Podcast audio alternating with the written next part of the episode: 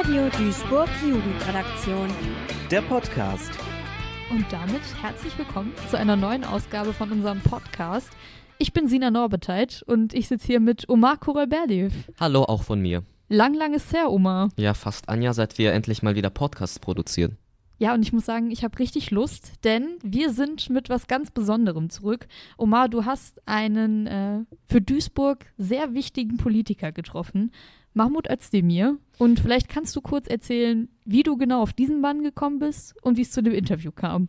Also das kam tatsächlich sehr spontan. Ich dachte mir, wieso schreibst du nicht einfach mal einen Politiker aus Duisburg an und dort, dann habe ich auch meine E-Mail an Mahmoud Özdemir geschickt und erstaunlicherweise bekam ich auch eine Antwort mit einer Zusage, dass er gern bereit wäre, ein Interview für uns, für die Jugendredaktion zu geben. Und der ist dann hier bei uns in der VHS vorbeigekommen und genau in dieses Interview hören wir jetzt mal rein. Oma, was war denn deine erste Frage, die du Özdemir gestellt hast? Das allererste, was ich wissen wollte, war, wie es denn ihm heute geht.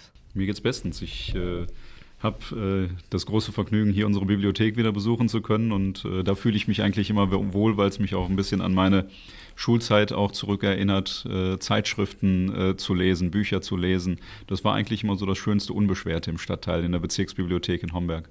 Also gute Laune ist auf jeden Fall eine gute Voraussetzung, um ein Interview zu führen. Fangen wir auch mit der ersten äh, vernünftigen Frage an. Und zwar, Sie sind äh, am 23. Juni 1987 in Duisburg-Homberg geboren. Sie haben hier die Grundschule besucht, äh, auch 2006 am Gymnasium Ihr Abitur äh, bestanden. Deshalb die Frage an Sie, was verbinden Sie mit Duisburg? Ganz einfach Heimat. Wenn ich, äh, sag ich mal, von langen Sitzungswochen oder Tagen wieder zurück in Duisburg, äh, in Homberg bin, das ist der Ort, wo ich geboren worden bin, das ist der Ort meiner Kindheit. Ich weiß, äh, wo mein Fußballverein ist, ich weiß, äh, wo ich spazieren gehen kann zum Entspannen und äh, das sind halt einfach diese äh, schönen Heimatgefühle und äh, die kann man durch nichts ersetzen. Passend zu dieser Frage ist auch die nächste und zwar, was ist aus Ihrer Schulzeit geblieben und wie kann man sich einen kleinen jungen Mahmoud Özdemir vorstellen? Der kleine junge Mahmoud Özdemir ist äh, sehr gerne auf dem Fahrrad äh, zur Schule gefahren und äh, in den Freistunden wieder ganz schnell nach Hause, um vielleicht mal in der Mittagspause zu Hause was zu essen. Bei mir war das noch nicht so mit äh, Ganztagsschule. Mhm sondern wir hatten viele Freistunden dazwischen. Wir konnten uns auch viel kreativer unsere Zeit einteilen. Wir konnten uns unser Lernen einteilen, was ich auch, wenn ich heute in Schulen gehe, mir angucke. Wir hatten viel mehr Freiheiten, habe ich den Eindruck. Ich weiß jetzt nicht, ob Sie das bestätigen können, aber wenn ähm, beim Lernstoff alleine, wir konnten selber mitgestalten, was wir lernen wollten, was wir halt auch innerhalb eines bestimmten äh, Lernstoffes auch selber an Sachen selber einbringen wollten. Und ähm, das äh, war so der kleine Mahmoud. Der hat auch, sag ich mal, aus seinem Stadtteil, aus seinem Umfeld, aus dem, was wir im Fernsehen, im Radio gehört und gesehen haben, was wir in der Tageszeitung gelesen haben, haben wir auch mit in die Schule gebracht und äh, hatten dankenswerterweise Lehrerinnen und Lehrer, die das auch mit aufgenommen und in den Unterricht integriert haben. Mhm. Stichwort kleiner äh, Mahmoud Özdemir. 2001 äh, wurden Sie Mitglied der SPD, damals waren Sie 14 Jahre alt. Meine Frage an Sie, warum so, fr äh, so früh politisch aktiv und was waren Ihre Bewegungsgründe? Vielleicht auch, warum ausgerechnet die SPD? 2001 und 14 Jahre, das ist erst die halbe Geschichte. Es beginnt viel früher. Ich war mhm. zwölf Jahre, zwölfeinhalb, irgendwas um den äh, Dreh. Und ich hatte Inlineskater geschenkt gekriegt von den Eltern. Und dann äh, fährt man halt ein bisschen durch den Stadtteil und Irgendwann haben wir auch noch äh, Hockeyschläger und Bälle dazu gekriegt, mein Skateboard. Und wir sind durch den Stadtteil äh, gefahren. Und das war halt eine Trendsportart. Mhm. Fußball habe ich im Verein gespielt, die anderen waren im Handball. Dafür gab es eine Halle, für die anderen gab es einen Platz, äh, für die Leichtathletik eine Laufbahn. Aber für Skaten gab es nichts. Und deshalb sind wir dann erst bei der Kirche im Stadtteil gewesen und haben dann über die Kirchenstufen, die Treppenstufen, haben wir denen die äh, Treppen ein bisschen eingewachst. Ähm, und sind dann mit den Inlinern oder dem Skateboard drüber. Die haben uns dann irgendwann weggeschickt. Dann sind wir bei äh, Plus auf dem Parkplatz, heißt heute Netto. Daran merkt man, dass man auch älter wird. Und die haben uns irgendwann gesagt, so ganz lieb und nett, seid uns nicht böse, aber wir fahren Autos. Hier könnt ihr nicht äh, rumskaten, hier könnt ihr auch nicht mit den äh, ähm, Hockeybällen durch die Gegend schlagen, wenn dann Autos beschädigt werden. Haben wir dann auch irgendwann eingesehen. Dann hat uns eine ganze Zeit lang Praktika auf dem Parkplatz gelassen nach äh, ähm, Schluss äh, der Ladenzeiten. Und äh, da haben wir eine ganze Zeit gespielt, aber das war dann halt auch, irgendwann haben sich Anwohner belästigt gefühlt. Wieso erzähle ich das so lange? Überall, wo Jugendliche, sag ich mal, ihrem Sport, mhm. ihrer Freizeit frönen wollten, wurden sie weggeschickt. Und das hat mich geärgert. Mhm. Und irgendwann habe ich dann zu Hause, ähm, wir hatten Besuch, ähm, befreundeter Arzt der Familie, mit, mit dem wir auch äh, so immer, die Eltern haben weinselige Abende gefeiert, die Kinder haben dann drumherum gesessen. Und der hat dann gesagt, geh doch mal zum Bezirksvorsteher. Das habe ich dann gemacht, bin zum Bezirksvorsteher gegangen. Hermann Glessner damals, der war weit über 60 und wusste irgendwie nicht, was so meine Lebensrealität ist und hat mich zu den Jungsozialisten geschickt. Damals fand ich es noch witzig, äh, Witze über Leute zu reißen, die über 30 sind, heute nicht mehr. Und ähm, denen habe ich gesagt, baut doch mal eine Skaterbahn oder einen mhm. Skateplatz für Skate, Hockey, Skaten, Inliner, Skateboard, BMX-Fahrräder heute. Und diese Skaterbahn, äh, für die habe ich mich eingesetzt und irgendwann mit 13, 14 bin ich dann hin und habe gesagt, was ist denn aus meiner Idee geworden? Haben die gesagt, ja, wir müssen mal eine Pressemitteilung schreiben und Ortsvereinsvorstandsbeschluss und die Bezirksvertretung. Und dann muss der Rat und das Jugendamt muss das bauen und das muss ausgeschrieben werden und das muss und, und, und. Da habe ich gesagt, ja, wann kommt sie denn jetzt? naja, irgendwann hat einer den Fehler gemacht zu sagen, mach deinen Mist doch alleine. Mhm. Und ich habe gesagt, wie geht denn das? Und da hat er gesagt, muss in die Partei eintreten. So gut, denke ich nochmal drüber nach. Mhm. Und so bin ich dann äh, am 1. Juli 2001 in die Sozialdemokratische Partei. Deutschlands eingetreten. Ähm, aus voller Überzeugung, weil es aus meiner Sicht die einzige Partei ist, die für Chancen von Kindern, mhm. Jugendlichen, Menschen, egal wie alt man ist, egal woher man kommt, egal was man auf dem Konto hat, ist die einzige Partei, die mich ernst genommen hat. Und von Anfang an, ich war 12, 13 Jahre, da saßen Leute mir gegenüber, die waren gestanden im Berufsleben und haben dann ein Kind vor sich gehabt, in Anführungsstrichen, was gesagt hat, ich will eine Skaterbahn. Und die haben mich ernst genommen. Mhm. Und äh, das ist der Respekt, den ich bei der SPD gelernt habe. Und das ist auch der Respekt, den ich jeden Tag versuche, gegenüber neuen Ideen und auch neuen Anregungen, die an mhm. mich herangetragen werden als Verantwortungsträger heute, mhm. zurückzugeben, weil es ist immer ein Geben und ein Nehmen in dieser Gesellschaft und eine Solidarität und nur so kriegen wir das Gemeinwesen miteinander gestemmt. Wollten Sie schon immer Politiker werden und was war denn Ihr Berufswunsch in der Kindheit? Also ich glaube, jeder, der ähm, glaubt, Politiker zu sein oder dass Politiker ein Beruf ist, den sollte man, glaube ich, ähm, vom Hof jagen. Ähm, Politiker bedeutet in unserer Parteiendemokratie dass man ein Mandat, eine Verantwortung auf Zeit, in meinem Fall im Deutschen Bundestag auf vier Jahre. Und ähm, innerhalb dieser vier Jahre muss man beweisen, dass man erst den Vertrauensvorschuss, den man erhalten hat am Wahltag, vier Jahre lang auch in Erfolge umsetzt. Das heißt, seine Versprechen auch erfüllt. Von daher wehre ich mich immer ein Stück weit dagegen. Das mögen Sie jetzt vielleicht so ein bisschen idealtypisch oder idealistisch ähm, bewertet sehen. Aber ich glaube, Politiker wird man nicht, Politiker ist man nicht, Berufspolitiker sollte man auch aus äh, dem Vokabular streichen. Mhm. Es ist ein Geschenk von den Wählerinnen und Wählern mhm. dieser Demokratie und es ist ein Geschenk, das man sich verdienen und erdienen muss. Mhm. Und das kann man nur tun, indem man zu seinen Versprechen steht und Erfolge vorweist. Das bringt mich auch direkt zur nächsten Frage. Und zwar, 2013 wurden Sie als jüngster Bundestagsabgeordneter des 18. Deutschen Bundestages gewählt. Damals waren Sie 26 Jahre alt. Wie war es für Sie zu wissen, okay, das, was ich politisch mache, wird jetzt langsam ernst und ich habe eine gewisse Verantwortung gegenüber den Wählerinnen und Wählern? Ernst genommen habe ich alles. Nicht nur das Mandat im Deutschen Bundestag, sondern auch meine erste Funktion als Vorsitzender der Jungsozialisten in Homberg. Überall, wo Menschen, ähm, Genossinnen und Genossen, so heißen unsere Parteimitglieder, oder auch Bürgerinnen und Bürger, wenn sie mir in die Augen gucken und wenn sie etwas an mich herantragen oder wenn sie mir etwas antragen, dann ist das etwas Treuhänderisches. Damit muss man pfleglich umgehen. Und äh, natürlich, mein erstes Mandat begann in der Bezirksvertretung Homberg-Roth-Bahl und äh, dann im Deutschen Bundestag. Natürlich sind die Dimensionen anders, aber wenn man äh, sag ich mal, das ganze Emotionale so ein bisschen abstreift. Am Ende des Tages ist es, ein, äh, ähm, ist es eine Aufgabe und äh, es werden Erwartungen daran geknüpft und diese Erwartungen muss man so gut es geht erfüllen anhand der Versprechen, die man auch abgegeben hat. Mhm. Und deshalb versuche ich das immer so ein bisschen sachlich nüchtern zu sehen, weil es bewahrt mich auch davor, abzuheben und es bewahrt mich auch davor, sag ich mal, ähm, falsche Entscheidungen zu treffen. Deshalb mhm. kann ich mit diesem ganzen Lifestyle, wie waren das als jüngster Abgeordneter, wie ist denn das überhaupt da zu sitzen und so weiter, mit sowas kann ich nichts anfangen. Mhm. Es ist etwas, was mir treuhänderisch anvertraut worden ist und ich bin gut genug damit äh, ausgefüllt, äh, das ordentlich zu tun.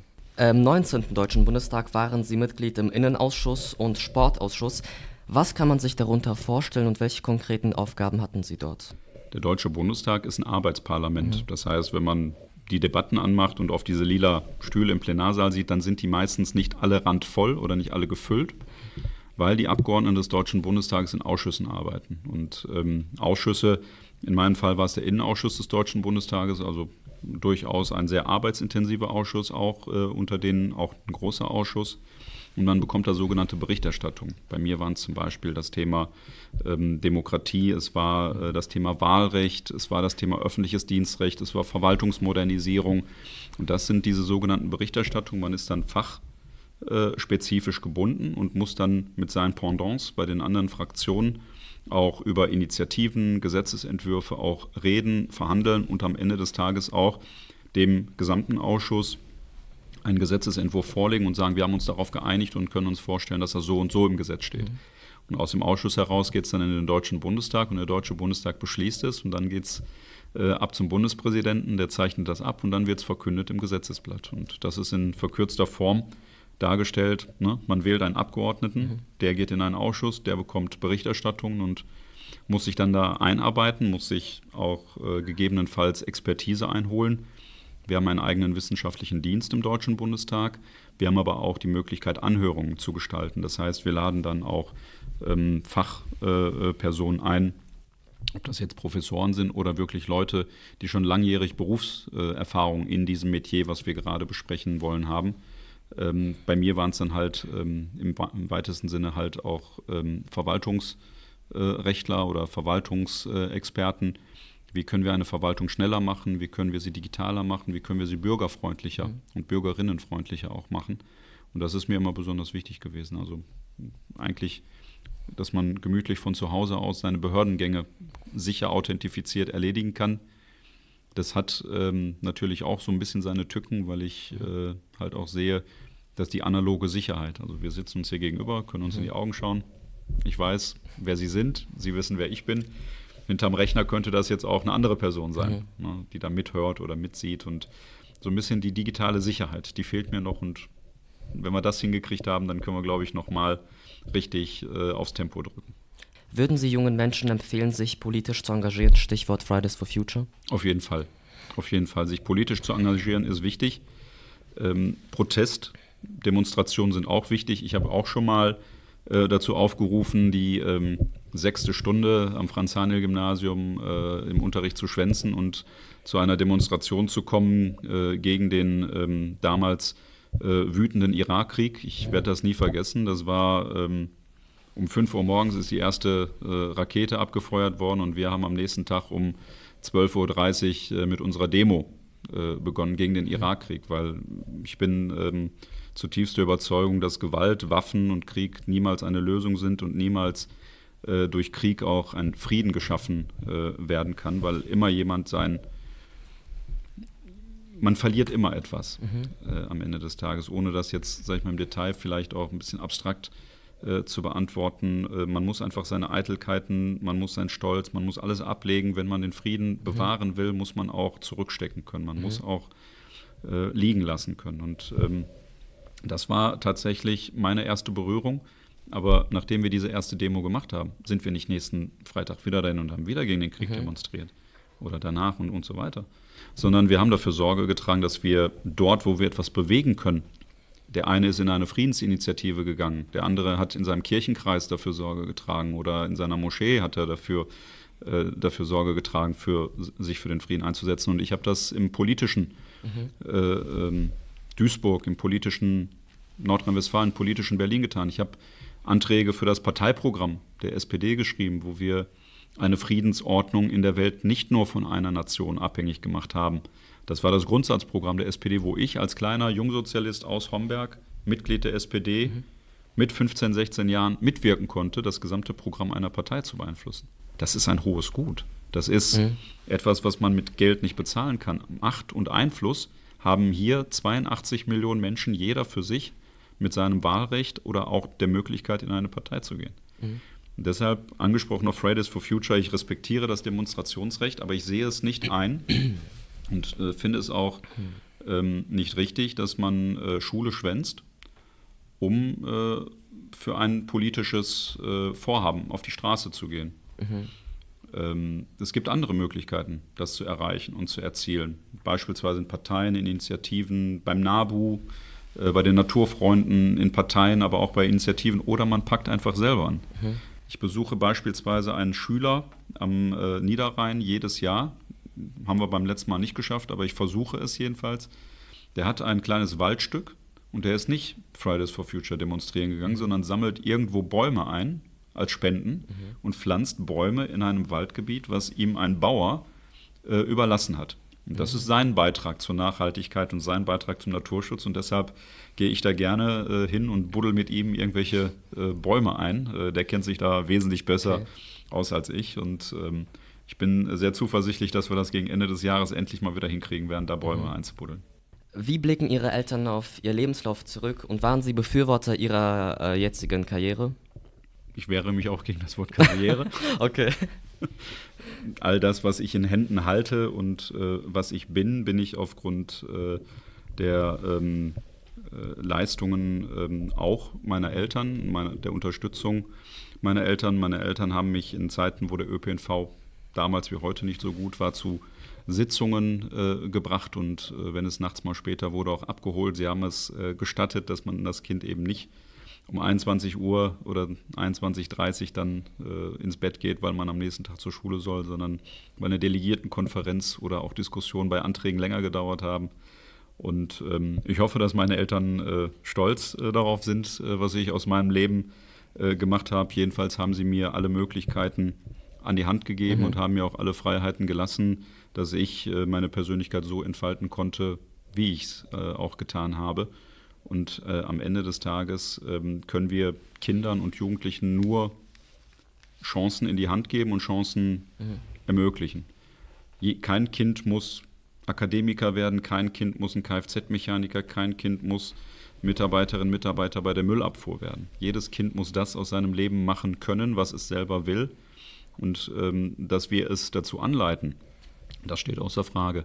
Aber ich glaube, äh, und dafür bin ich sehr dankbar und äh, auch sehr stolz darauf, dass ich Eltern hatte, die mich in äh, jedem Lebensweg und mit jeder Entscheidung, ob sie nun richtig war oder nicht, also ich habe auch mal Entscheidungen, von denen ich gewusst habe, dass sie kritisch sind oder möglicherweise nicht richtig, einfach mal durchgezogen, nur um zu sehen, was passiert, was die Konsequenzen sind. Aber ich habe die Konsequenzen auch in Würde jedes Mal getragen und habe dann daraus gelernt, was ich beim nächsten Mal besser machen muss oder besser machen kann. Vielleicht sogar Entscheidungen ähm, anders zu treffen, Eitelkeiten abzulegen, vielleicht auch mal äh, persönliche Befindlichkeiten zurückzustellen. Aber all das sind Lernprozesse, die man nicht von sich aus und kein Mensch ist irgendwie ein kühles, abstraktes, stets objektiv wertendes Wesen. Man hat immer äh, Einflüsse, die einen prägen, Einflüsse, die einen vielleicht verärgern, einen ermuntern, einen vielleicht auch stören. Und das sind ja gerade die Emotionen, die halt auch Veränderungen bewirken. Das, macht einen, das macht einen Menschen aus, das macht aus meiner Sicht auch jemanden aus, der politische äh, Verantwortung trägt. Und man bekommt nur das, was Sie als Karriere bezeichnet haben, mehr und größere Verantwortung angetragen, wenn man eben diese Herausforderungen auch annimmt und ganzheitlich mit Herz und Verstand auch löst. Ähm, sind Sie in einer eher politischen Familie aufgewachsen oder waren Ihre Eltern nicht politisch begeistert oder politisch interessiert? Meine Eltern waren sehr gesellschaftlich ähm, auch engagiert. Ähm, politisch Diskussionen haben wir zu Hause immer geführt. Ich würde es einfach mal darunter packen zu sagen, meine Eltern haben auch immer versucht, in ihrem Lebensumfeld Veränderungen ähm, auch zu bewirken. Und äh, diese Veränderungen bewirken zu wollen, haben sie dann halt bei mir in einer Art und Weise kanalisiert und haben mich dabei unterstützt. Als ich gesagt habe, ich will jetzt zu diesem Bezirksvorsteher gehen, hat mich meine Mutter dann am nächsten Tag hat sie gesagt, komm, ich zeige dir mal, wo das Rathaus ist. Und dann, bevor sie ein Kind, äh, sag ich mal, da nicht reinlassen, hat sie mich mit an die Tür genommen und hat gesagt, da ist die Bürgersprechstunde. Äh, wir gehen da jetzt mal gemeinsam hin. Ich warte dann da draußen vor der Tür oder ich warte auf dich, bis du rauskommst. Aber sie hat mir überhaupt beigebracht, ähm, wie ich zu einem Entscheidungsträger hinkomme, bis vor seine Tür. Aber ab da hat sie mir halt auch gesagt, ab da musst du es selber regeln. Ich weiß nicht, was du willst. Ich weiß nicht, was eine Skaterbahn oder welche Veränderung du bewirken willst. Das musst du schon irgendwie selber hinkriegen. Und das meine ich mit, man muss Kindern und Jugendlichen Möglichkeiten zeigen. das, was ich auch als Bundestagsabgeordneter, ich werde nicht das tun, was äh, äh, ihr von mir verlangt oder wollt, sondern ich werde euch dazu ermuntern, dass ihr es mit mir gemeinsam tun könnt. Und das ist mir, glaube ich, wichtig, weil nur das, wo man auch selber auch ähm, mit dahinter steht, mhm. nur das wird in dieser Gesellschaft auch äh, tragen und tragfähig sein. Mhm. Jetzt kommen wir zurück in die Gegenwart und zwar seit dem 8. Dezember 2021 sind Sie parlamentarischer Staatssekretär bei der Bundesministerin für Heimat, äh, für Inneren und für Heimat bei Nancy Faeser. Welche konkreten Aufgaben und Verpflichtungen haben Sie äh, in diesem Amt? Kurz nennen wir es immer BMI. Okay. Das ist dann immer am einfachsten. Okay. Ja, ist auch einfacher. Ich unterstütze ähm, die Ministerin bei ähm, all ihren ähm, politischen Repräsentationsfunktionen und ähm, bin im äh, Bundesinnenministerium auch ähm, zusammen mit meinen beiden Kollegen, das ist einmal Rita Schwarzlö-Sutter und ähm, Johannes, äh, Johann Saathoff, nicht Johannes, Johann Saathoff, das darf er bloß nicht äh, hören, und ähm, wir gehen zum Beispiel in den ähm, Innenausschuss, in den Digitalausschuss, Sportausschuss und vertreten mhm. die Regierungsentscheidungen ähm, unseres Hauses gegenüber dem Parlament und sind natürlich auch gegenüber dem Parlament rechenschaftspflichtig. Das heißt, äh, der Deutsche Bundestag und der Fachausschuss haben einen ähm, Anspruch darauf, zu wissen, warum ein Gesetzesvorhaben, ein Gesetzesentwurf der Regierung nicht so schnell oder nicht nach ihrem oder deren Willen auch äh, ausgestaltet worden ist, aber äh, sie müssen halt auch wissen, wann sie selber tätig werden wollen. Mhm. Also wenn der Gesetzgeber möchte, kann er auch aus seinem, äh, aus seinem, aus seiner eigenen Mitte eine Initiative auch äh, formen und einen Gesetzesentwurf schreiben und äh, wir müssen dann halt schauen, ist das, was da im Gesetz steht, auch umsetzbar in Regierungshandeln. Mhm. Und deshalb ist das, was ein parlamentarischer Staatssekretär tut, ähm, viel erklären, viel Rechenschaft ablegen, aber das Schöne ist auch, ich ähm, kann in der Scharnierfunktion zwischen Gesetzgeber und Regierung immer ähm, sehen, wie kann ich ein Ergebnis so perfektionieren, dass es sowohl als eine allgemeine Regel für alle Menschen da draußen gelten kann und zugleich in der Umsetzung verhältnismäßig auch die Grundrechte so gut wie möglich schont von uns allen, weil das ist meine Aufgabe. Meine Aufgabe ist nicht hier irgendwie Gesetze zu schreiben als äh, Selbstzweck, sondern ich muss äh, oder mich, mich treibt an, Gesetze zu entwickeln, die möglichst wenig in unser aller Freiheit eingreifen, aber die größtmögliche Sicherheit mhm. auch gewährleisten. Und das ist immer das Schöne. Das ist jedes äh, Mal und jeden Tag äh, eine schöne Herausforderung aufs Neue, mhm. genau äh, diesen, diese Balance auch herzustellen. Mhm. Wie sieht denn Ihr politischer Arbeitsalltag aus?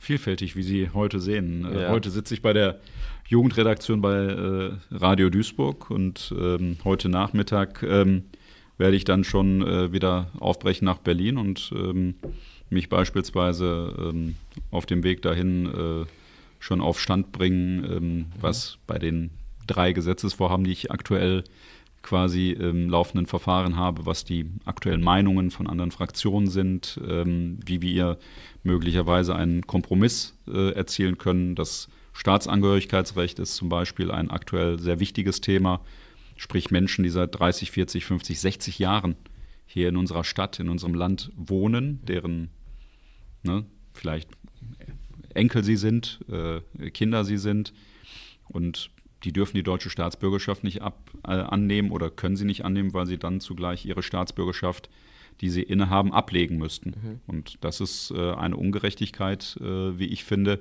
Man kann und man darf aus meiner Sicht mehrere Staatsbürgerschaften haben und äh, zugleich auch guter Duisburger und gute Duisburgerin sein, ohne dass man äh, quasi der Pass, äh, den man in der Tasche hat, darüber urteilt oder Auskunft gibt, ob man ein guter oder ein schlechter Duisburger ist, in Anführungsstrichen gesagt mhm. jetzt.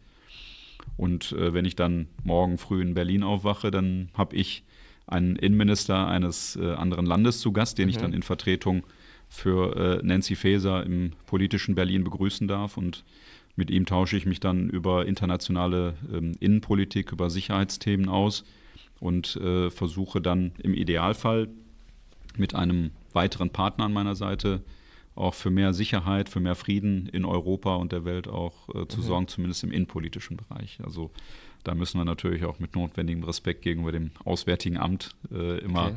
achten. Aber das äh, habe ich dann auch äh, in meinem Aufgabenportfolio.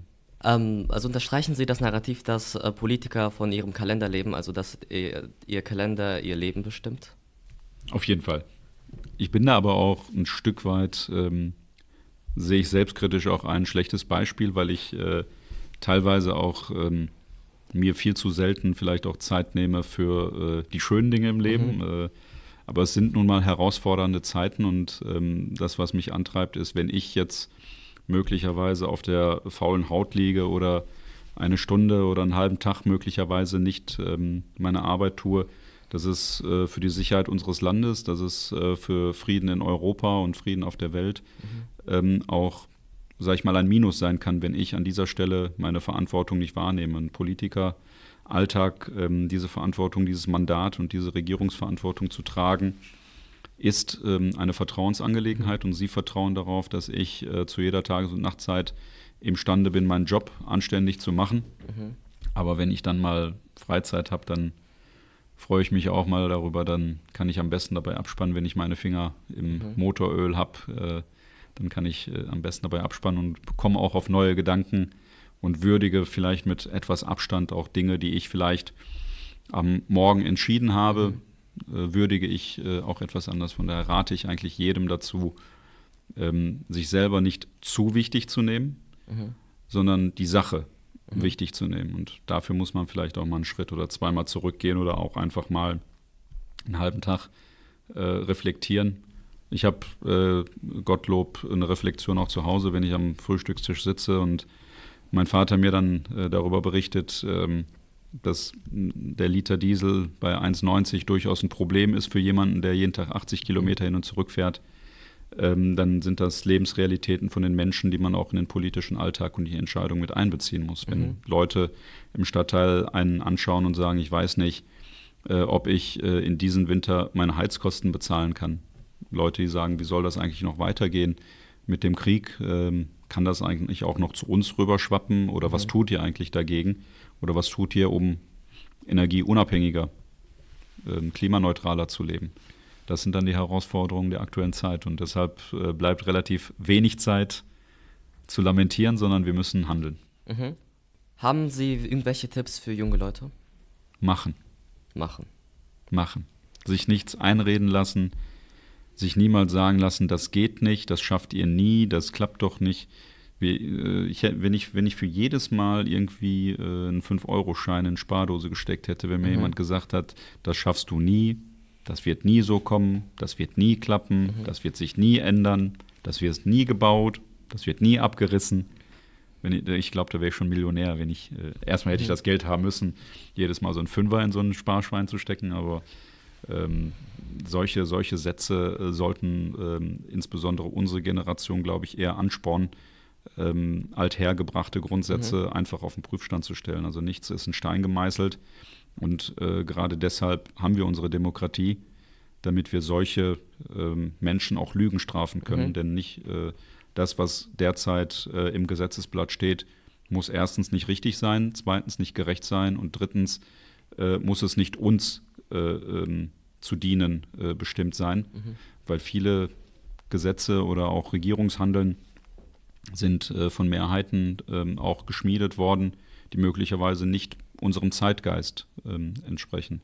Wenn ich mir beispielsweise äh, Dinge anschaue, wie dieses äh, althergebrachte, äh, hässliche kapitalistische System, dass äh, es in diesem Land bei der Rente beispielsweise Berufsgruppen, berufsständische Versorgungen gibt, die dann in Deutschland leben, in, über die gleichen Straßen fahren, in den gleichen Städten und Stadtteilen leben, aber einige ähm, zahlen nicht in die gleiche Rentenkasse ein. Dazu zählen mhm. auch Bundestagsabgeordnete. Deshalb habe ich ähm, in der letzten Wahlperiode mit meiner Landesgruppe Nordrhein-Westfalen ein Papier verabschiedet, wo wir zum Beispiel für Veränderungen werben, zu sagen, auch Bundestagsabgeordnete sollen in die gesetzliche Rente einzahlen.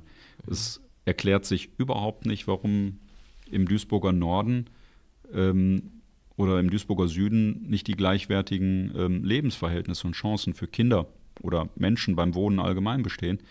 Und äh, das darf aus meiner Sicht nicht sein. Mhm. Und das sind Gesetze von Menschen gemacht, die es sich leisten können, mit Geld sich ein besseres Leben zu kaufen. Mhm. Aber unser Anspruch muss es sein, die Gesetze so zu machen, dass man sich eben nicht mit seinem Geld oder was man auf dem Konto hat, sich ein besseres Leben einfach äh, leisten kann, mhm. sondern dass alle von den gleichen Chancen in diesem Land äh, profitieren, unabhängig davon, was sie auf dem Konto ja. haben. Zum Thema Machen noch äh, die letzte Frage. Äh, worauf sind Sie besonders stolz in Ihrem Leben? Es kann was Privates oder auch politisch sein oder vielleicht auch beides. Stolz bin ich darauf, dass ich ähm, nichts bereuen muss, weil ich, äh, wenn ich Fehler gemacht habe, es entweder laut oder leise ähm, korrigiert habe. Und ansonsten bin ich stolz darauf, dass ich ähm, jeden Tag die Gelegenheit habe, Dinge besser zu machen oder Dinge, die ich am Vortag gemacht habe, möglichst schnell wieder auch zu korrigieren und das Ganze ohne Eitelkeit auch äh, der Sache wegen auch so vertreten kann. Und ich glaube, das ist, darauf bin ich ziemlich stolz. Okay, vielen Dank, Herr Mahmoud Özdemir, für Ihre Zeit, für das Interview. Vielen Dank. Ich habe zu danken. Und das war's von Omars Interview mit Mahmoud Özdemir. Wir bedanken uns an der Stelle nochmal ganz herzlich bei Mahmoud Özdemir und seinem Team für den netten Besuch in der Volkshochschule. Und ich hoffe jetzt, dass wir uns wiederhören in der nächsten Folge von unserem Podcast. Mein Name ist Sina Norbeteit und ich bin raus für heute. Ich sag Tschüss!